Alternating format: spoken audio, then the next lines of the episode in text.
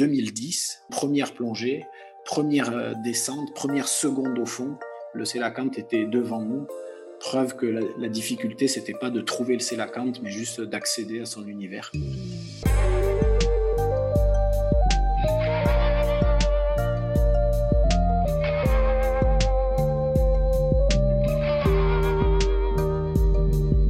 Bonjour à tous. Troisième épisode de notre rencontre avec Laurent Balestin, le naturaliste et photographe sous-marin. Et suite et fin de l'expédition consacrée au Sélacanthe, baptisée Gombessa première du nom, puisque toutes les expéditions suivantes de Laurent seront baptisées Gombessa 2, 3, 4 et 5, en l'honneur de cette rencontre mémorable. En mai 2009, Laurent réalise une expédition dans le plus grand secret en Afrique du Sud. Son but est de retrouver et de filmer dans son milieu ce poisson primitif qu'on croyait disparu depuis 66 millions d'années et redécouvert en 1938. Ce poisson appartient au groupe des sarcoptérygiens, un groupe de poissons très emblématique dans l'histoire de l'évolution. Sarco signifie charnu fait de chair, et pterugos se réfère ici à la nageoire. Les sarcoptérygiens ont des nageoires différentes des poissons actuels, qui sont majoritairement des actinoptérygiens, c'est-à-dire qu'ils ont des nageoires rayonnées, ressemblant grosso modo à des éventails. Chez les sarcoptérygiens, en revanche, les nageoires préfigurent de petites pattes, et on pense que de proches cousins de ce groupe auraient pu être les premiers vertébrés à avoir conquis la terre ferme. Ça s'est passé au Dévonien vers 365 millions d'années. Et un de ses précurseurs serait peut-être Ichthyostega, qui ressemblait à un gros triton d'un mètre cinquante. Selon une étude publiée en juin 2021, peu après cette interview de Laurent et dont il nous parle dans ces épisodes, le sélacanthe pourrait vivre jusqu'à 100 ans et plus. Des scientifiques français de l'Ifremer, basés à Boulogne-sur-Mer, ont étudié les stries sur les écailles des sélacanthes dans les musées, en utilisant une technique similaire à l'étude des cernes des arbres, qui permet, comme vous le savez, de déterminer leur âge. Ces scientifiques ont établi que ce poisson ne se reproduisait qu'après un demi-siècle de vie et que la gestation des femelles pouvait durer cinq ans. Les sélacanthes vivent dans des grottes au fond de l'océan. Ils peuvent atteindre 2 mètres et peser plus de 100 kilos. Il s'agit d'une espèce à croissance lente et à reproduction très tardive. Une des espèces les plus lentes chez les poissons marins, souligne Kellig Mae, le responsable de cette étude. Ces découvertes ne rendent pas optimistes, car ce genre d'espèce est beaucoup plus sensible aux perturbations et aux actions des hommes. Les deux espèces de célacanthes connues, Latimeria calumnae, qui vit autour des Comores et au large de l'Afrique du Sud, et Latimeria menadoensis, qu'on trouve plutôt à Sulawesi en Indonésie, sont très rares et considérées comme menacées par l'UICN, l'Union internationale pour la conservation de la nature. Leurs mœurs et leur cycle biologique restent en grande partie inconnus. Il n'en reste probablement que quelques centaines en Afrique. Dans cet épisode, Laurent nous raconte l'expédition Gombessa 1, réalisée en 2013, au cours de laquelle il parvient enfin à filmer ce prédateur pour la première fois au monde. Plongez avec l'aquanaute Laurent Balestin, chapitre 3. C'est parti. Salut Laurent. Bonjour. Je suis ravi de te retrouver. On a décrit la dernière fois le sélacanthe. Est-ce que j'ai oublié de mentionner quelque chose d'important concernant ce poisson Ou est-ce qu'on peut commencer à parler de toi et le sélacanthe Enfin, du sélacanthe et toi? Bah, euh, Non, euh, si ce n'est que ça m'a permis, moi, d'abord de faire euh, tout simplement les premières photographies par un plongeur d'un sélacanthe dans son univers, pas un sélacanthe pêché, et du coup de faire le premier livre illustré sur cet animal mythique, ça c'est ma grande fierté. Je disais tout le temps, partout où l'on pourra plonger physiquement, on fera toujours mieux que des robots ou des sous-marins. Mais ça paraissait plus d'une démarche romantique, cette, cette approche. Avec le sélacanthe, j'ai montré que c'était pas que romantique, que c'était bien concret, parce que le peu qu'on a pu faire avec lui n'avait pas été fait par des robots en tout cas. Je voulais justement raconter hein, ce que tu as fait autour de ce poisson.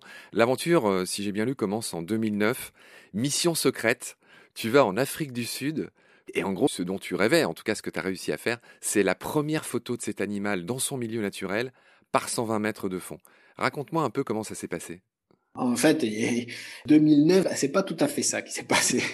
Aujourd'hui, avec euh, le temps à passer, je peux dire qu'en 2009, on a enquêté avec les copains, savoir où on pourrait peut-être faire ça. J'ai envoyé un premier copain faire un voyage tout seul de repérage, Cédric Gentil, qui est parti là-bas rencontrer les bonnes personnes pour qu'ils acceptent de nous amener sur les lieux de la première observation, parce que la première observation en plongée, c'est pas moi, c'est le Sud-Africain Peter Tim qui, au hasard d'une plongée profonde, après pourtant l'avoir cherché pendant des années et avoir perdu un de ses amis lors de ses plongées, est tombé dessus finalement.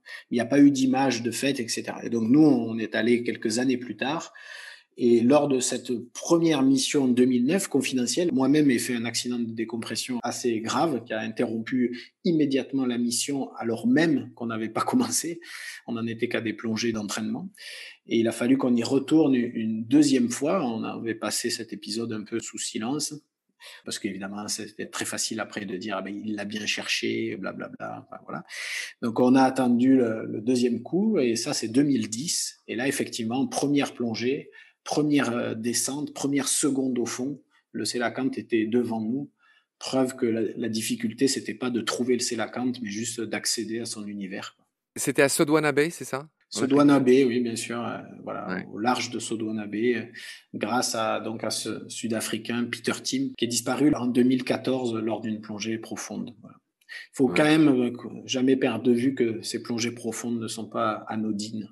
Ouais, c'est drôle. Il se trouve que j'ai plongé moi-même à Sodwana Bay, je le mentionne. Je ne sais pas si ça va te dire quelque chose. Sodwana Bay est connu pour ses raggies, ragged tooth shark. Et il y a une saison de l'année où les femelles cessent de s'alimenter. Il y a même des algues qui poussent sur leurs dents qui sont très effilées, très impressionnantes. Et on peut faire des shark dives, et c'est ce que j'avais fait.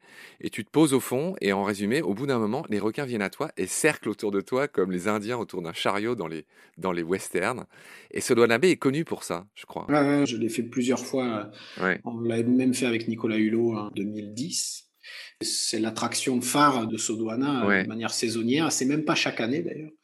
Mais oui, c'est impressionnant de voir ces, requins taureaux euh, en gestation. Là. Donc, c'est des femelles avec des ventres énormes. Absolument pas dangereuses à aucun moment de l'année. Oh, simplement, on confond le requin taureau en français, ou raggies en, anglais, et le bull shark qui serait la traduction littérale, mais le bull shark finalement n'a rien à voir avec le requin taureau. Oui, c'est le bulldog. Le bull shark, c'est le Zambezi shark, ça n'a absolument rien à voir. Et lui, c'est un requin dangereux. C'est le, le, bull shark qui pose tant de problèmes à, l'île de la Réunion avec les, surfeurs, etc. En français, on dit les requins bulldogs, c'est bien ça, Laurent?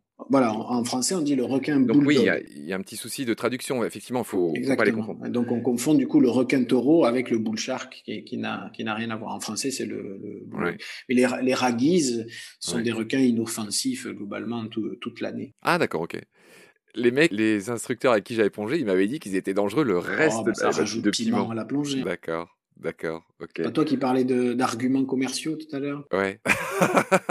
ah merde L'ambiguïté entre le requin taureau et le requin bulldog. Ouais. Non, non, ça, par contre, c'était clair que c'était des raggies. Euh, ils jouaient pas sur cette ambiguïté. Ils n'ont pas du tout la même tête. Mais, ah d'accord. C'est des gros requins, c'est pour ça. C'est quoi ouais, c'est des gros requins avec une gueule très impressionnante. Les dents sont toujours visibles à l'extérieur. il a un peu une sale tête. Je voudrais qu'on finisse entre les tout débuts des moments où tu t'es intéressé au Célacanthe. Donc, on a dit que ça a commencé en 2009. Tu as envoyé à un de tes amis euh, mener l'enquête et jusqu'à la finalisation qui s'est faite en 2013. Tu as appelé cette expédition Gombessa. Je rappelle que Gombessa, c'est le nom du Célacanthe local euh, en Afrique. surtout aux îles Comores. Euh, surtout aux. Raconte-moi, euh, voilà, euh, comment t'es passé de, ce truc. On était resté à ton accident de plongée. Comment ça s'est poursuivi? C'est monté en puissance parce que il y a eu cet accident. On a tenu bon, on y est retourné. Là, ça a marché. Et avec cette première réussite, ça m'a permis d'abord de faire une très belle émission Soya Nature parce que Nicolas Hulot, pour nous saluer, pour presque nous couronner, est, venu nous accueillir sur la plage de Sodwana au retour de ses plongées pour inclure cette partie-là dans une de ses émissions. Donc, c'était la première reconnaissance télévisuelle. Paris Match en a fait un très très gros article. Et puis ça a été pour moi la, première fois que je publiais dans National Geographic euh, États-Unis et donc euh, international. Euh, voilà, ça a commencé comme ça. Mais ça ne me satisfaisait pas parce qu'en gros, on avait plongé avec, on avait fait des images, mais on n'avait pas contribué à sa connaissance. Donc j'avais à cœur de monter une expédition beaucoup plus scientifique avec des protocoles à exécuter par 120 mètres de fond, etc. Naïvement, je me suis dit, bah, avec une telle réussite sur un animal tellement mythique, ça va être très facile de trouver des sponsors, du financement pour revenir. Et je m'étais dit, les gars, dans trois mois, on est de retour, quoi. Et en fait, trois mois se sont transformés en trois ans pour trouver euh, mon premier et plus fidèle partenaire, qui est l'horloger suisse euh, Blancpain, euh, cette marque de haute horlogerie qui est, dont le patron, Marc Hayek, est un passionné d'exploration sous-marine, qui d'ailleurs est, souvent venu profiter de quelques-unes de nos plongées lors des expéditions qui me permet de, mener. Donc c'est grâce à lui et à sa confiance, à sa passion pour l'exploration, que j'ai pu mener cette première expédition d'envergure et qui a ouvert la porte ensuite à toutes les autres parce que bon, bah, ça a bien marché et, après ça a été plus facile pour la suite. Tu peux nous résumer un petit peu ce doc que tu as fait sur le Célacanthe Qu'est-ce que tu y as découvert? Euh? Bon, On s'est associé au Muséum national d'histoire naturelle, en particulier au professeur Gaël Clément, paléontologue, donc quelqu'un qui a plutôt l'habitude de parcourir les déserts de la planète pour aller chercher des fossiles. Mais forcément, il ne pouvait pas euh, négliger euh, la possibilité d'étudier un animal dont il connaît tous les fossiles par cœur, mais de l'étudier enfin vivant. C'est un peu le, syndrome Jurassic Park. Des gens qui étudient des fossiles toute leur vie, tout à coup on leur dit ça te dirait d'étudier le même animal mais vivant? Voilà, il y a, un peu ce parallèle-là. Et, et, Gaël Clément est venu avec plusieurs de ses collègues euh, du muséum, chacun dans leur spécialité, pour euh, monter leur protocole que nous exécutions par 120 mètres de fond, une caméra euh, à, double axe pour faire des, reconstitutions 3D des mouvements de ses nageoires, des prélèvements génétiques, la pose d'une balise Argos enregistrant les paramètres de toutes les plongées d'un sélacanthe pendant neuf mois d'affilée qu'on a eu la chance de récupérer neuf mois plus tard, parce qu'on aurait pu la perdre Euh, voilà, tout un tas de protocoles qui font l'objet encore aujourd'hui, hein, quand même euh, presque 7 euh, ans, 8 ans se sont écoulés, eh bien ça fait encore l'objet de publications, à savoir que là, bientôt va sortir cette publication sur l'étude des écailles des sélacantes qui va donner de nouvelles informations sur sa longévité, sur sa maturité sexuelle, etc. Et là encore, ça a donné lieu à un livre. Tu veux mentionner aussi Ah oui, oui, bien sûr. Ça, c'est euh, un livre. Euh, enfin, c'était pas mon premier livre, mais je l'avais vraiment à cœur sur, sur un sujet tellement difficile d'accès, euh, tellement mythique que cet animal. Donc, il y a les photos, bien sûr, mais il y a beaucoup de textes écrits sans doute avec un peu trop de fougue. Je l'ai écrit en sortant de ces plongées, presque d'un seul trait. Et des fois, quand je le relis, il y a peut-être un peu de, de passion excessive dans mes commentaires, mais, je l'assume complètement parce que c'est l'état dans lequel j'étais, moi et mes camarades, à l'issue. Il a fait l'objet d'être traduit en anglais, préfacé par le grand photographe sous-marin David Dubillet. Mais évidemment, c'est une fierté d'avoir fait cette expédition, mais d'avoir su, euh, grâce à Gilles Kebali, d'en avoir fait un, film euh, de qualité, pas un film qui se repose sur le fait que le Sélacanthe est une star, mais non, de faire vraiment un beau film d'aventure, un beau film humain aussi, et puis ce, livre pour achever le cycle. Tu as un peu à cœur, c'est ce qu'on verra dans Gombessa 5, tu as un peu à cœur de retranscrire aussi cette grande aventure humaine. C'est toujours des équipes d'une trentaine de personnes qui t'accompagnent. Et tu as la, enfin, la gentillesse, on peut penser que c'est normal de, à chaque fois de leur rendre hommage, d'expliquer comment tout ça se fait. Tout ça n'est pas simple. Donc il y a toute une équipe euh, qui, qui assure. Oui, bah, seul, je ne pourrais pas. Hein. Tout le challenge pour moi, c'est de transformer des rêves fous et personnels en des projets sérieux et collectifs. Voilà. C'est ça la démarche euh, à chaque fois, finalement. D'accord Laurent. Bon bah voilà ce qu'on pouvait dire sur le Célacanthe. Je rappelle que de ce beau rêve, de, cette incroyable réussite, euh, tu as baptisé la suite de toutes tes expéditions. Toutes tes expéditions s'appellent Gombessa quelque chose. Donc là, on vient de parler aujourd'hui de Gombessa 1 et je te retrouve très vite euh, pour parler de Gombessa 2. Et là, c'était une mission qui concernait un autre poisson qui s'appelle le Mérou. Et c'était Gombessa 2, donc l'autre nom de cette expédition, c'est le mystère Mérou. Merci Laurent pour ton temps, pour ta patience. Euh, j'aurai le plaisir de te retrouver très vite. Prends soin de toi. Salut. À bientôt, Marc.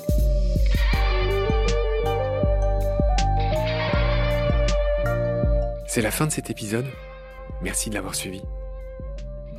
Baleine sous Gravillon a la chance d'avoir un premier partenaire, Derven, une entreprise de génie écologique qui partage nos valeurs, celle du respect du vivant.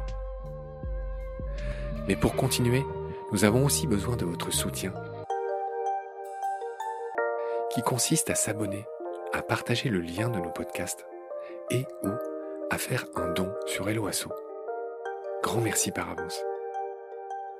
Je remercie tous mes équipiers pour leur aide précieuse et je vous retrouve bientôt pour de nouveaux épisodes.